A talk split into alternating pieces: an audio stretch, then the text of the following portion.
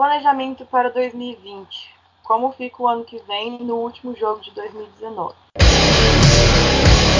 Opina Galo! Opina Galo!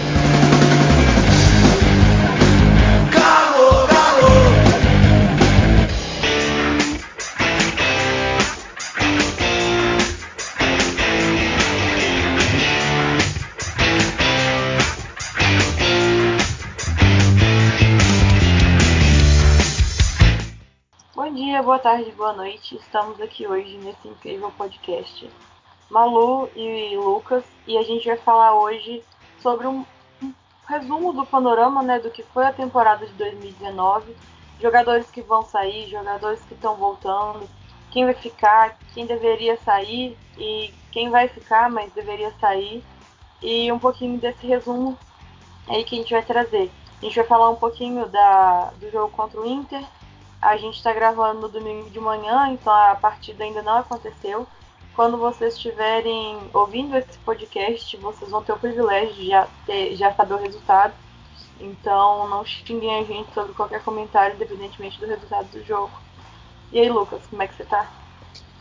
Tô bem, tô bem. Vamos falar um pouco aí sobre o Galo. É, e você, tudo bem? Tô, graças a Deus, tirando o calorão que tá aqui, né? Mas então, Lucas, é, se você pudesse resumir o ano do Galo em uma palavra só, é, qual palavra seria? Putz, é, hum, acho que foi desastre, né? eu ia colocar fracasso, mas eu acho que desastre também cabe bem. É, foi um ano que eu não sei você, mas eu tinha uma expectativa maior do que o ano de 2018, né? Não pelo, pelas conquistas, né? Tipo, que a gente conseguiu chegar numa semifinal de Sul-Americana. Eu já nem tava contando com isso. Mas um ano que a gente começou o ano parecendo que ia bem, é, com as contratações em vez de sair contratando todo mundo, igual foi ano passado, com acho que 16 reforços logo em janeiro, esse ano foram menos. Parece que foi reforço mais pensado, sim. Apesar de, de ter alguns nomes que, que não foram bem e tal. Mas parece que, que o trem estava voltando para os trilhos. E aí, no meio do caminho, descarrilhou tudo. A gente teve uma Copa América no meio que, que atrapalhou, né? Tipo, o Galo era um antes do, da Copa e, e completamente diferente depois da Copa. E ainda teve uma eliminação vexatória na Copa do Brasil, uma eliminação vexatória na Sul-Americana e um campeonato brasileiro pífio com aproveitamento de nem time de série B era, era time amador que joga em terrão. Porque 5 pontos em 40 disputados, isso não é não é nem lógico, sabe? 20% de aproveitamento não é, não é aproveitamento nem de time, não pode falar nem que é time. Capaz que o, a pelada do pessoal do final de ano aí tem um aproveitamento melhor do que 20%, qualquer um dos dois times. É, e como é que você vê, como é que você começou o ano pensando no, no o que, que a gente tinha pela frente, qual era a sua expectativa? Bom, é, o começo do ano para mim foi com uma expectativa bem baixa. É, embora o time tinha boas contratações, o time ele é, finalmente ele revitalizou ali o miolo de zaga, né, com Hever, Rabelo. Chegou o Guga, que era um lateral que ainda é, né, um lateral bem promissor, e outras contratações. É, mas o, o, o time, assim, no começo do ano foi bem mal. O Levi não conseguiu dar uma cara para o time. É, um time totalmente é, irreconhecível, não, não, era um time de futebol. Uh, ali o Levir era, era um time muito individual, muito espaçado. E aí o Levir acaba por cair e eles apostam no Rodrigo Santana, né? Que já era um técnico com experiência, não, não era espécie de um Largue que, que nunca tinha trabalhado como treinador. É, e no primeiro momento ali o Rodrigo Santana começa a melhorar o, desempenho do time. Ele tinha um trato com os jogadores que era bem elogiado. É, várias entrevistas ali no começo, quando ele, ele chega no, no, no, comando, todo mundo elogiando isso, é que ele tinha experiência mesmo para ser treinador, né? E isso ajudou. O time começa a melhorar, começa a ter desempenho, principalmente a defesa começa a marcar melhor. Os zagueiros começam a jogar bem melhor, o Galo começa a emplacar jogos aí sem, sem, sem sofrer gols, foram alguns jogos.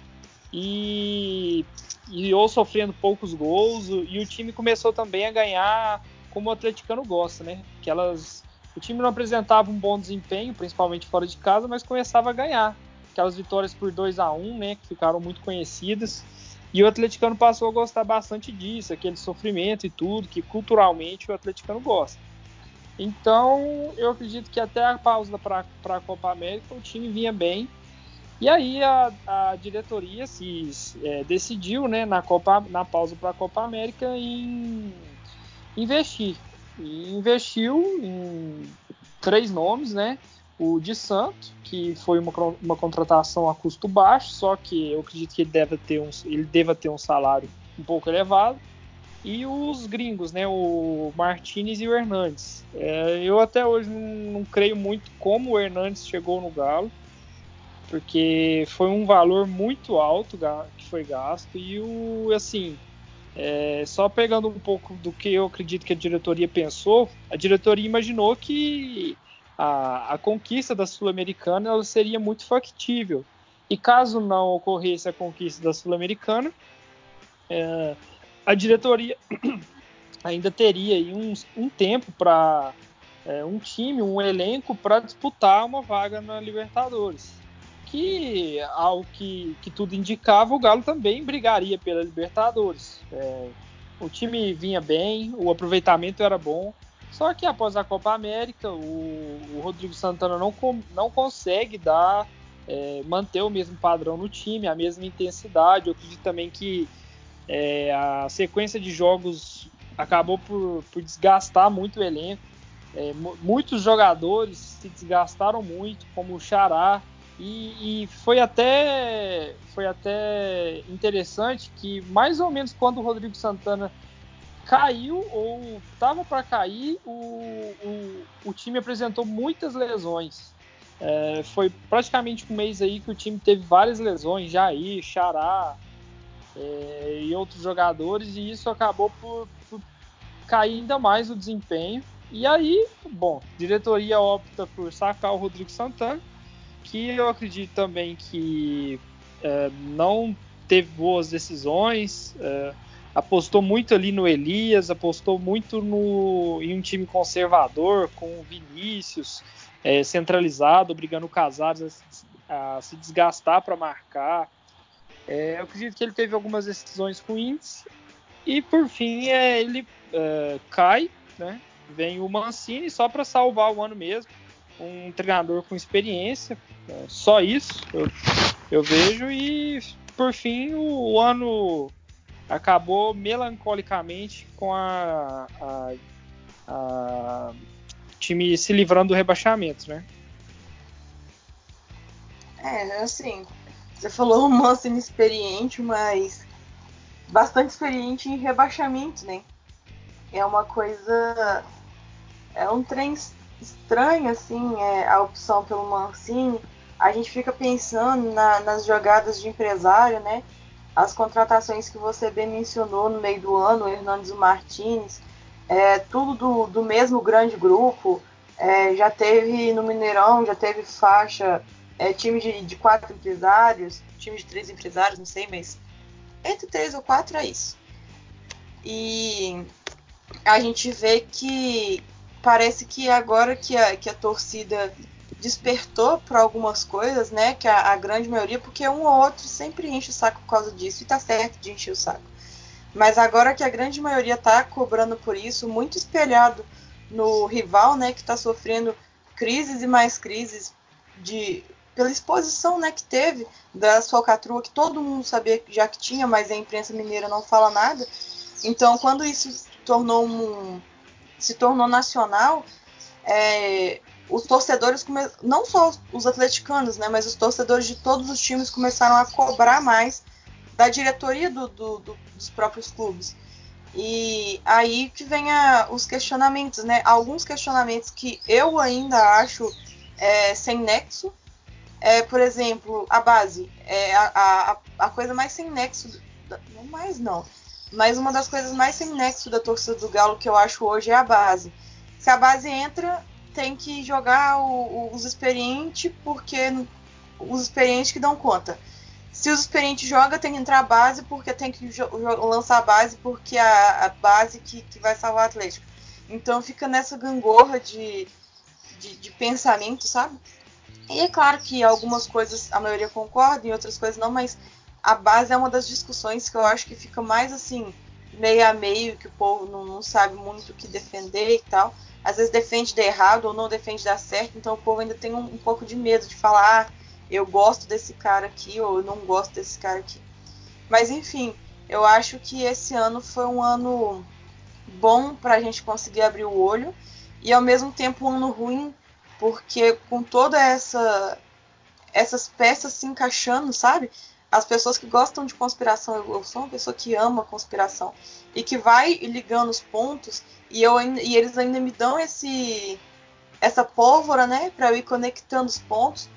É troca de de conselho, o conselho mais omisso do que nunca, o Galo na pior fase tipo, do, do ano, né? Aquela a fase que a gente teve 20% de aproveitamento e ninguém falava nada, nenhum conselheiro falava nada, o presidente sumiu, o vice-presidente nada.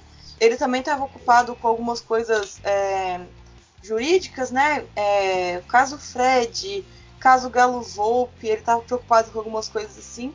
Mas a gente sabe que não tem como dividir cargo, a gente sabe tudo que o Lázaro fez pelo Galo como jurídico, mas como vice-presidente não foi nada bom. A gente teve o episódio do Adilson, a gente teve o Marx, que perdeu o cargo para o Rui, que parece que começou bem, teve alguns, alguns bons trabalhos.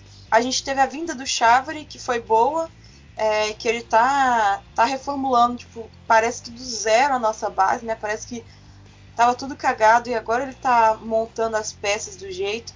Uma boa surpresa que foi o Zago, é, técnico do Sub-20. Agora vai treinar o time de transição. E, e aí fica aquela dúvida pro ano que vem, já entrando um pouquinho em 2020. É, o Atlético vai criar uma equipe de transição, assim como o, o Atlético Paranaense que tem. E só que esse time de transição do Atlético Paranaense, que é o Sub-23, esse time joga o Campeonato Mineiro inteiro. Ganhando ou não, eles jogam. E. Paranaense. Eu Campeonato Mineiro. É, eu falei Campeonato Paranaense. É, eu ia falar Campeonato Estadual e falei Campeonato Mineiro. Pela, pelo costume, desculpa, gente. O Atlético Paranaense joga o Campeonato Paranaense inteiro com o time sub-23, que é o time de transição deles. E isso dá um tempo a mais para os jogadores do elenco principal fazerem uma pré-temporada maior, né? Com ali dois meses em vez de duas semanas em janeiro. E isso dá mais visibilidade para ver o que, que cada atleta consegue aguentar dentro de um sub-23. São aqueles meninos que estão estourando 20 anos. Me desculpa falarem isso, não sei se vocês concordam com isso ou não, mas eu acho que com 20 anos você já está muito velho para ir para Europa. Então, quando o cara vai chegando ali 19, 20 anos, se não chega a proposta para sair do Brasil, provavelmente ele nunca mais vai sair. E então já é a, é a, fase do desespero, é a fase do ou, ou vai ou racha. E eu sei que muitos meninos que têm essa idade, né, que a maioria deles caminharam, né, tipo, entraram no futebol com 12, 13, 14 anos de idade, já estão ali há 5 anos no futebol, chegam aos 20 com o sonho de ser um grande jogador, né, com grandes inspirações que, que tem por aí. E é muito difícil deixar isso tudo para trás e, sei lá, entrar na faculdade, sentar numa cadeira de, de escola e, e, sei lá, fazer alguma. participar de alguma outra profissão, seja advogado, engenheiro, padeiro, é, cozinheiro, sei lá. Mas isso deve ser muito difícil para eles. Então é a chance do tudo ou nada. E eu acho que quando a pessoa está nessa situação do tudo ou nada, que é essa fase de 20 a 23 anos, ela vai, vai se dedicar ao máximo e vai fazer o seu melhor. E eu falo isso porque eu vi muito isso no Natan esse ano. É, ele deu uma coletiva logo depois que, que ele renovou o contrato, né, que era só até o meio do ano, e ele renovou o contrato de empréstimo até o final do ano, e ele disse que aquelas três semaninhas ali que ele ficou parado, parado sem contrato, ele continuou correndo, ele continuou se exercitando em casa, fazendo academia, é, fazendo por fora mesmo, porque ele não poderia usar as dependências do Atlético, porque ele, ele queria se manter em forma para quando ele voltasse, ele já voltasse tipo pronto para poder jogar. E o Nathan ele tá nesse limbo de idade. É um cara que conseguiu ir pro Chelsea, mas não teve muito destaque por lá. Então foi, foi emprestado para um lado, para o outro, para lá e para cá e acabou chegando no Galo e tendo mais oportunidades do que ele já teve lá na Europa. Então acaba que eu, eu tenho muita fé nesse time. É, eu estou chamando de time do limbo, né? Mas é sacanagem com os meninos. Esse time sub-23 que vai ter um baita treinador, que é o Zago. Eu confio muito no trabalho do Zago. E eu colocaria esse time para jogar o Campeonato Mineiro. E outra coisa que sustenta é, esse meu ponto é porque até a gente jogou a fase de grupos, a maioria dela com um pouquinho com o Levi, né? Que inventou de jogar com o time C, nem sei lá, que o tinha na cabeça do Levi. Mas a gente jogou com um time que a gente chama de alternativo, né? É o Campeonato Mineiro. E enquanto a gente jogou contra o time, com o time alternativo, a gente ganhava os jogos, a gente ganhava, sofria um pouquinho, mas fazia 1 a 0 2 a 1 sofrido, ia na batidinha, um empate aqui e tal, batidinho ia. Quando chegou na, na fase mata-mata, que os meninos iam ter a oportunidade de, de fazer esse ou vai ou racha, eles pegaram e colocaram o time principal e, e desandou a coisa. Então, se a gente tivesse deixado o time o alternativo, que foi o que disputou o Campeonato Mineiro inteiro, que foi o que classificou a gente para o mata-mata. Se a gente tivesse deixado esse time jogar até a final, eles teriam feito pior do que o time que o considerado titular fez? Não teria, porque perdeu. Perder com um time ou perder com outro é derrota do mesmo jeito. A taça não tá com a gente. Então, fica aquela coisa. É, estadual é bom de ganhar, mas ninguém liga se perder. E é, é uma, uma coisa que eu acho que cada vez mais os clubes têm que começar a fazer, principalmente esses clubes que têm muitas revelações, tipo o Santos, o Flamengo, times que têm uma base forte, é, começar a colocar esses atletas no, no estadual. Porque todo mundo fala, ah, estadual não serve para nada, estadual não presta para nada, ninguém liga para estadual, mas na hora de disputar é o time titular que joga. Então tem alguém ligando. E o Atlético Paranaense foi campeão da Copa do Brasil esse ano não foi à toa. As lesões, você também já tinha falado disso, que na transição do Santana Mancini, a gente teve muitas lesões. As lesões que a gente teve em 15 dias, o Atlético Paranaense teve na temporada inteira o número de lesões. E as deles foram muito mais fáceis de tratar. Eu não lembro um jogador do Atlético Paranaense que ficou meses parado. Agora o Vitor, por causa de uma tendinite, ficou um semestre parado o Martinez quebrou o nariz contra o Havaí, ficou dois meses parado por causa de um nariz quebrado. O Arrascaeta no Flamengo. Foi o Arrascaeta? Não sei se foi o Arrascaeta, o Rafinha, não sei.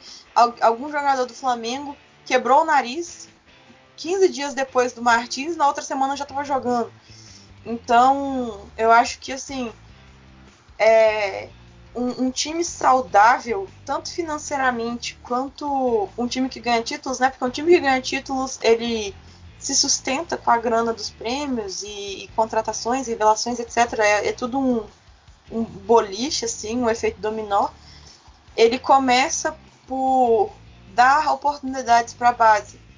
E eu quero deixar claro que, assim, o Atlético vai errar. Nem todos os jogadores que estão na base do Atlético hoje são excelentes jogadores. Nem todos os jogadores que estão na base do Atlético hoje vão ser Gemerson, vão ser Bernard. A gente ainda tem muito Renan Oliveira para revelar. Então, é, é, ter paciência, mas a gente nunca vai saber se a gente não, não assistir os caras jogando e falar assim, hum, esse cara é bom. Porque o que eu vejo é muita gente assistindo um jogo, igual teve a Copa Rio Grande do Sul aqui, é, esses dias, e o time perdeu três jogos, E o pessoal já falou assim: ah, esse time é uma bosta. Eu duvido, Lucas, eu duvido que quem falou isso tenha assistido 15 minutos do jogo, de, de qualquer um dos três. Dos 90 vezes 3 minutos jogados, duvido que essa pessoa tenha assistido 15 minutos.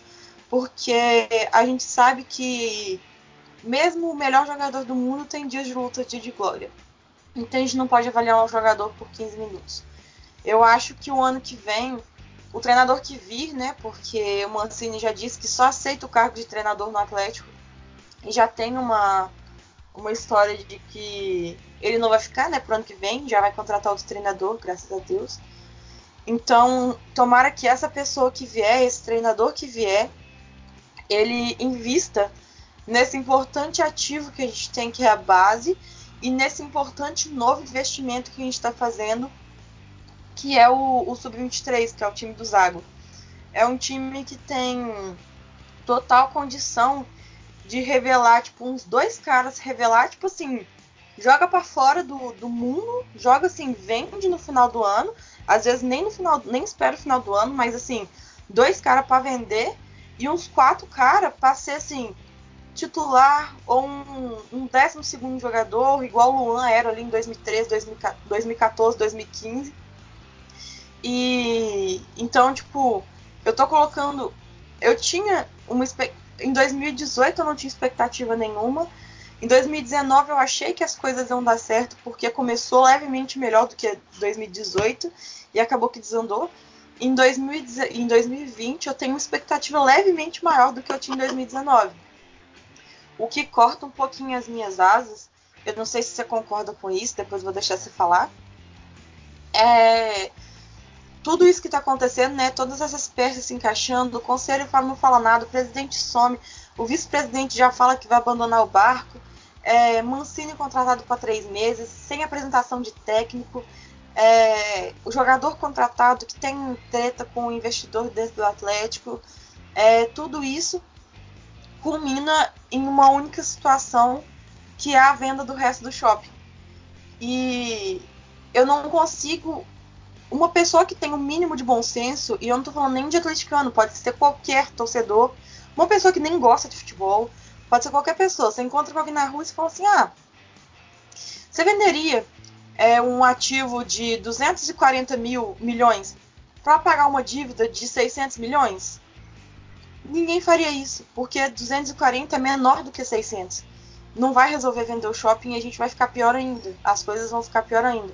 O shopping rende pra gente anual mais ou menos uns 15 milhões. Então o shopping está rendendo mais do que o nosso patrocinador master. A... O nosso patrocinador master desse ano rende 4 milhões, mais o. Patro... É participação nas contas, né? Quanto mais contas é, existem né, no BMG, no, no Galo BMG, mais a gente ganha, mas o patrocínio hoje é uma merreca. Então o shopping ainda rende pra gente muito dinheiro. E é melhor pegar esse dinheiro todo final do ano, né? Do que a gente não ter, chegar no início do ano e não ter nada. O shopping é um ativo muito importante pra gente, a gente precisa dele. E a gente nunca pode deixar que que isso seja trocado por nada. Igual a gente trocou metade do shopping, 240 milhões, por um estádio que está tá sendo orçado em mais de 400 milhões e quando ficar pronto vai valer mais. Isso sim é uma troca boa. Tô trocando 240 por 500. Mas trocar, 200, trocar 600 por 240 não faz sentido, sabe? É, e aí, o que, que você acha sobre isso? Sobre toda essa situação? A questão do, investimento na base, é, é, essa falcatrua que está acontecendo dentro do Atlético, e venda de shopping, e panorama para 2020, treinador novo, o que, que você acha? Bom, então, é, vamos lá. Bom, você citou lá que a primeiramente tinha estado que não concordava muito com a experiência do Mancini e tudo. É, eu acredito que assim o, o nome ele teria que ser um nome experiente, claro. Para suportar ali 15 jogos finais, 10 jogos finais, que o time tinha uma situação que era perigosa para cair para a segunda divisão, só que era bem mais confortável do que um Cruzeiro, um Fluminense da vida. Então eu acredito que o nome ele teria que ter experiência por isso, porque ele não iria, não seria um nome para 2020, o time teria tempo para ter experiência para contratar em 2020. Um tempo bom para contratar um treinador bem melhor, um treinador com capacidade de um projeto a longo prazo. É, e aí, assim, eu acho que foi uma decisão acertada no ponto de vista da experiência.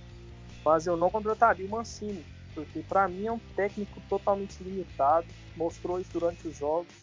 As substituições dele, é, a maioria dos jogos, as substituições pioraram o time. Fazia coisas malucas. É, foi um dos piores técnicos que a gente teve nos últimos anos, junto com o Micali.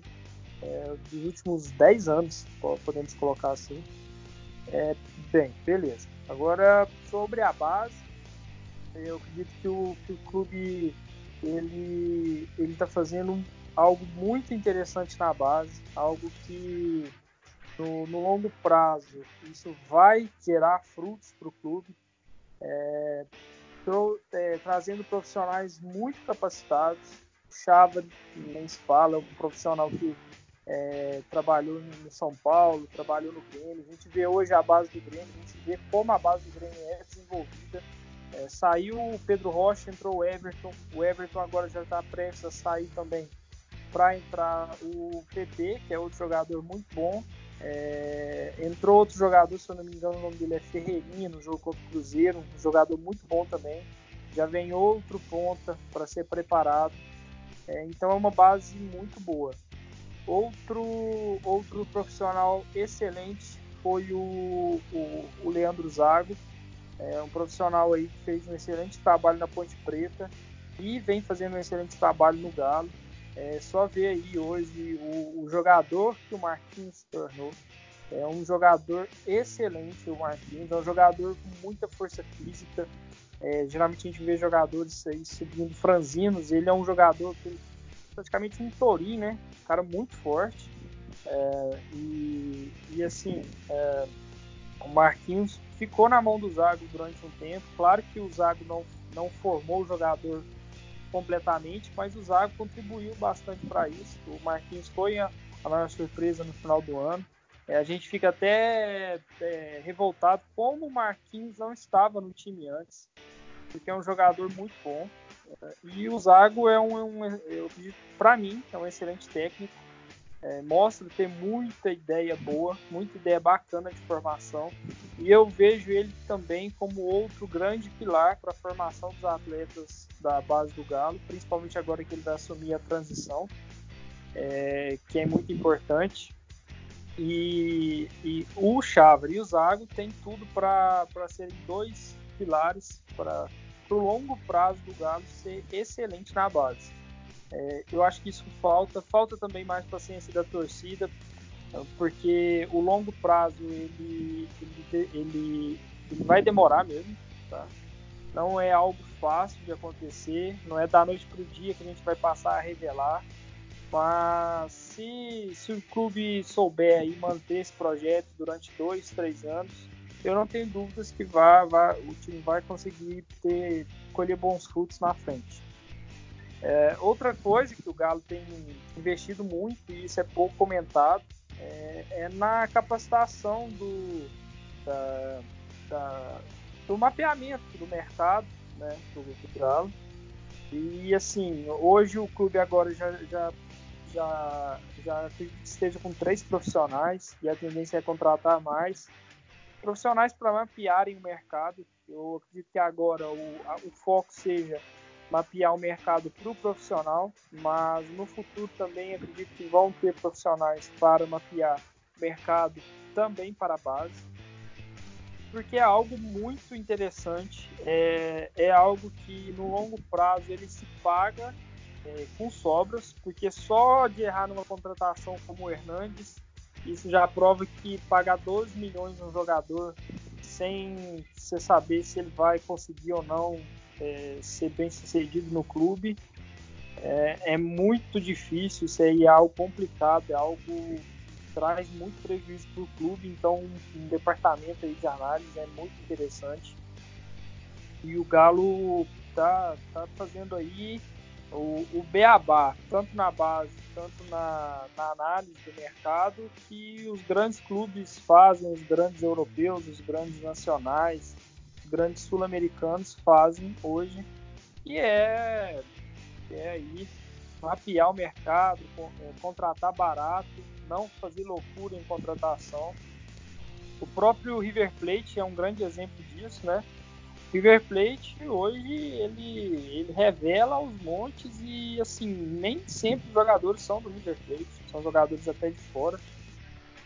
E, e eu acredito que isso seja uma prática muito eficiente. É, outra coisa que você citou, é, assim, quando o jogador passa ali dos 20 anos e tudo, eu acredito que seja é, interessante para o jogador passar dos 20, 23, 24 até 25 anos. Eu acredito que dá ainda para ele ir para a Europa, sim, sem problemas. O próprio caso do Luan é um do Grêmio, é um caso que, que ele teve proposta para sair até. Ele tinha 24, 25 anos quando é, estourou aí no, na, na conquista da Libertadores pelo Grêmio. E eu não vejo assim que 20 anos seja uma idade limite para jogador sair tudo que vai depender muito da maturação do jogador e das qualidades dele. Né? Hoje a Europa não compra jogador é, que, que, tenha ótimas qualidades para jogar aqui, mas, por exemplo, quando vai chegar na Europa, ele já chega com vários vícios, é, um psicológico fraco, problemas, é, ele, ele, não sabe ouvir tanto, então eu acredito que, que o mercado também tem mudado bastante. Por exemplo, hoje o, a figura do meio-campista é muito complexa. O meio-campista tem que ser bom em tudo, ele tem que ser bom para passar, ele tem que ser bom para marcar, ele tem que ter um bom físico, é, ele tem que saber pisar na área. Então, quando esse jogador surge aqui, os clubes europeus vêm, vêm rápido buscar ele. Aí a gente vê o Arthur do Grêmio, ficou só uma temporada aqui praticamente. Surgiu uma temporada, já foi vendido para o Barcelona no final do ano, num preço muito elevado. Outro jogador é, muito, muito bom né, nessa função de meio campo, que é o Bruno Guimarães, também já está a ser vendido, é, por cifras altas também. Então, os clubes também precisam entender que o panorama mudou. Hoje a Europa não vai contratar mais é, aquele jogador, por exemplo, o próprio caso do Luan do Grêmio, que era aquele meia central que não tinha tanta é, ajuda na marcação, não era tão polivalente, não conseguia jogar em várias posições é, e, e, era um jogador muito importante para o cenário do Grêmio, mas que em outros cenários poderia não ser tão importante. É, ele não era um jogador tão adaptável, tão flexível. Então eles decidiram por a Europa, né, já, já vê isso com, é, com certo receio e já pretende investir menos num tipo de jogador assim. E aí, sobre as finanças do clube tudo, eu vejo que assim, uh, o, o Sérgio Sete Câmara, ele é um. toda a diretoria é, é uma diretoria que ela, ela é amadora. Eu acho que o primeiro passo é assumir isso uma diretoria amadora, uma diretoria que não sabe ainda é, para onde correr e tudo. Uh, e assim, a, o primeiro passo, assumindo esse amadorismo, é contratar pessoas que saibam ser, serem profissionais, que sejam bem remuneradas para isso. O, o Rui é um cara que, com todos os seus defeitos aí, contratando o Hernandes, contratando o Mancini, eu não vejo por que ele tenha que sair, porque o Pro, ele está aqui há seis meses. Então, como, como um diretor de futebol pode ser cobrado por seis meses num clube? Eu não vejo isso. É, eu acho que a cobrança ela tem que ser para diretamente sobre os erros dele, mas não sobre a sua saída. Eu acho que ainda dá para a gente esperar, inclusive pelo, pela integração que o Rui está fazendo no clube, pela capacitação do, dos departamentos e é, muito, o que seja o que é muito importante também frisar é que o Rui ele tem participação na chegada do Chava. Então eu vejo ali é, no longo prazo a participação do Rui com o Chava muito importante e eu acho que a gente pode esperar aí um, um 2020 para analisar melhor o Rui, é, esperar um ano inteiro, é, ele com, com tempo para contratar treinador e tudo. Ele tentou bons treinadores. O Galo, quando demitiu o Liverpool, é, tentou ótimos treinadores. É, o, o Thiago Nunes tentou o Rogério Ceni, então não foi algo por falta de tentativa. Então a gente vê que pelas tentativas do, do Rui foram boas, as tentativas foram boas, então as intenções foram boas, são bons técnicos. Então é, eu vejo o clube hoje com boas ideias, até é, um pouco aí de dificuldade na prática, de implementar, tomar as decisões corretas, mas no, no, no, longo prazo eu não, não sou tão crítico assim como a grande maioria da torcida é. Em, em relação aí sobre a venda do shopping, gestão, finanças, dívidas, eu não sou um especialista, mas eu, eu também acredito que o shopping é um ativo importante. E se o clube tiver um bom, um bom projeto, um bom, bom planejamento para fazer é, para tirar a asfixia das dívidas no curto prazo e deixar o clube ficar saudável no longo prazo, é, tirar um pouco essas dívidas aí que, que asfixiam o clube, com esse dinheiro, eu não vejo por que não. Mas é, tudo isso para mim tem que ter um projeto em volta, o clube tem que ter é, um, algo decidido, o que vou fazer com esse dinheiro, onde ele vai entrar, eu acho que aí cabe também um conselho uh, participar ativamente disso e, e, decidir aí criar normas, regras para o que fazer com, essa, com esse dinheiro da venda do shopping. Porque assim, o, o shopping ele é um ativo importante, claro, mas o clube hoje ele não entende gestão de shopping, então ele aluga o shopping para uma gestora e eu não vejo um valor alto, assim, 15 milhões é um valor até baixo para alugar um, um, ativo de 240 milhões.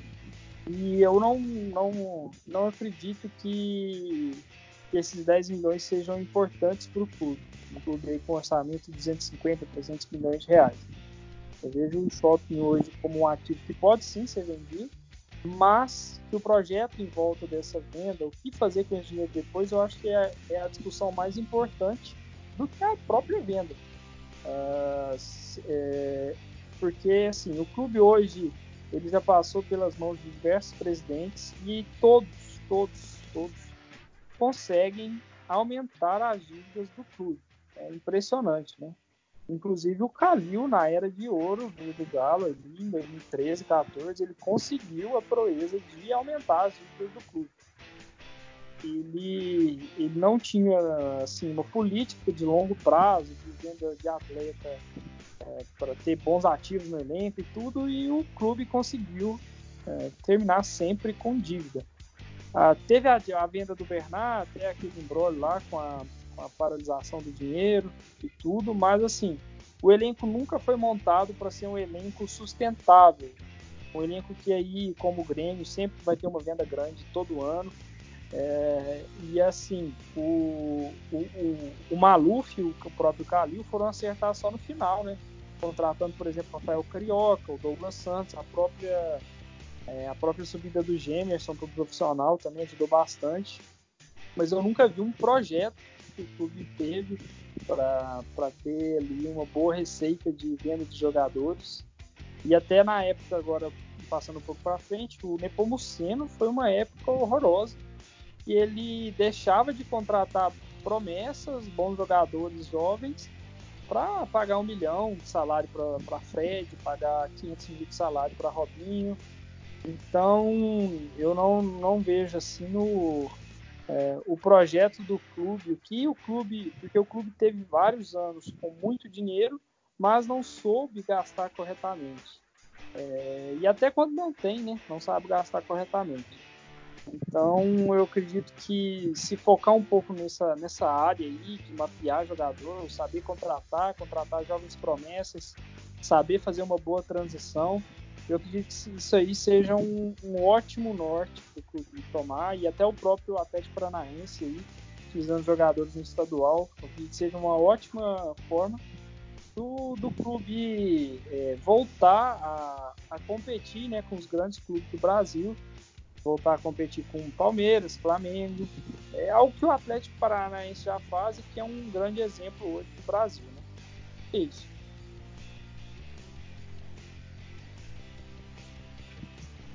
Mais alguma coisa para acrescentar, Lucas? Quer falar um pouquinho sobre o jogo de hoje, apesar de a gente estar tá meio em cima da hora aqui? Então, sobre o jogo de hoje, eu acho que a torcida tem que ficar de olho um pouco nos jogadores que, que não são tão, tão utilizados, né?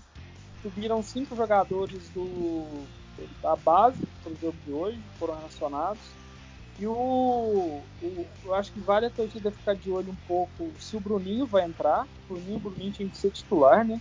É um jogo que não vale nada e aí você vai ficar apostando em atleta como Giovanni, que já não vai continuar. É, não vale, não dá, não dá. Então, ter um pouco, olhar um pouco pro Bruninho. Eu acredito que o Guga também vai jogar hoje, então olhar pro Guga e o ficar de olho também se o Guilherme Castilho vai entrar. É um volante muito, com muita qualidade. É, ele é ambidestro, tá? É, com muita qualidade no passe, na construção de jogadas. Então, se ele entrar, também ficar de olho nele. É, eu também, eu tô ansiosa pelo jogo de hoje. É, o Vitor voltando, né? Eu acho que vai ser Claro que, igual eu já disse, a gente não pode avaliar a história do Vitor por um jogo só, principalmente agora voltando de lesão, mas eu tô ansiosa para ver como ele vai se comportar, sabe? É, voltando de lesão, ver se ele ainda consegue. Pela idade, ele ainda conseguiria jogar mais um, dois anos, talvez. Mas todo mundo tá falando que essa lesão é muito mais grave do que parece, né? E eu também acho que não era só uma tendinite, porque já, já é um semestre, já tem um semestre aí que, que tá tratando, né? Então, não sei, é, a gente sabe que ele jogou Libertadores, Copa do Brasil, com dores, né? Tipo, com uma lesão recorrente, a gente sabe que ele joga lesionado há muito tempo, né? Tem jogado sim.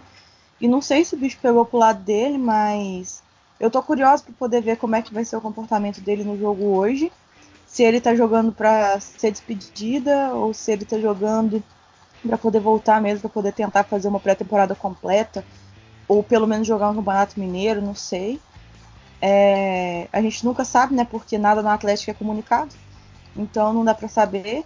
Assim como a eminente aposentadoria do Léo Silva, hoje deve ser o último jogo dele. Apesar de que eu gostaria muito de ver uma dupla de zaga formada por Vitor Mendes e Maidana, porque tem tudo tem tudo para ser o nosso futuro isso, né? É, Rabelo, Mendes, Maidano, Hever, né? Que não viajou, mas hoje é o último jogo do, do hoje deve ser o último jogo do Léo Silva camisa do Galo e a gente tem que ser muito grato a ele por toda a história que ele teve aqui, por tudo que ele conquistou aqui no nosso clube. Eu acho que ele é o maior zagueiro da história, então eu acho que ele merecia muito mais. Mas um clube que não fez nenhum. Falou Ronaldinho. Pro Ronaldinho Gaúcho, exposição mundial, não ia fazer nada pro Léo Silva mesmo. Mas se um dia eu encontrar com o Léo Silva na rua, eu vou dar um abraço nele e falar: Cara, você é foda. É... Tô de olho também nesses caras que você falou. Tava querendo ver minha trinca de Bruno. Eu tô muito curiosa para ver minha trinca de Bruno jogar. Mas dessa vez eu acho que o único Bruno que vai jogar deve ser o Bruninho mesmo, né? O que a gente já tá acostumado. E vamos ver como é que vai esse time vai ser montado, né? Porque ninguém quer colocar o Hernandes na lateral esquerda. Eu não vi na, na, na relação se foi algum lateral esquerdo da base. E tem os que já estavam né, no sul por causa do da Copa RS. Então a gente não sabe, eu não sei como é que vai ser a escalação, mas eu tô curiosa para ver esse jogo de hoje. E tomara que dê certo, né? Porque o jogo não vale nada, nem pro Galo nem pro Inter. A gente tem um puta. Assim, não é tabu porque a gente quebrou ele em 2015, porque o Casares estava possuído pelo ritmo ragatanga. Mas a gente tem um, um, histórico de muita dificuldade de jogar no Beira Rio. É um puta estádio enorme, com uma torcida gigantesca. É um estádio maravilhoso, quem tiver a oportunidade de ir, vá. E a gente tem dificuldade de jogar lá. Então, valoriza o jogo pela não pela, pelo que ele significa. Ai, 5 milhões de reais, não sei o que, gente. Quanto dinheiro que a gente já perdeu esse ano? 5 milhões em vista dos 100 que a gente já perdeu do ano, não é muito. Então, assiste o jogo com outro olho, observando Vitor Mendes se entrar, observando Castilho se entrar, observando Bruninho, observando todos os caras desse elenco, é, os jovens, né, de 20 e poucos anos que entrarem, porque o nosso futuro está aí. E eles são o nosso futuro. É, pode encerrar, né, Lucas? É, já falou pode, tudo? Pode. Não, tranquilo. É, então a gente fica por aqui, pessoal. É, eu não vou nem arriscar falar pra gente arriscar placar, porque pra gente não passar vergonha aqui. É, a gente tá lá no Twitter como Pinagalo. No Twitter tem os nossos arrobas é, de todos os participantes. Hoje estavam nós dois aqui, mas o, o, time é bem maior. E esse não foi o último programa do ano. A gente ainda vai gravar uma retrospectiva com o pessoal do arroba Galo Estatística sobre os números da, da temporada. A gente vai trazer aqui para vocês. E comentem lá com a gente o que, que vocês acharam do, dos meninos da base nesse jogo de hoje, ou ontem, ou não sei que dia que vocês estarão ouvindo esse podcast. Mas comenta com a gente o que, que vocês acharam é, da temporada do Galo e, e de tudo que, que rolou fora, dentro e fora de campo em 2019. É isso. Nunca se esqueçam que aqui é Galo. Opina Galo! Opina Galo!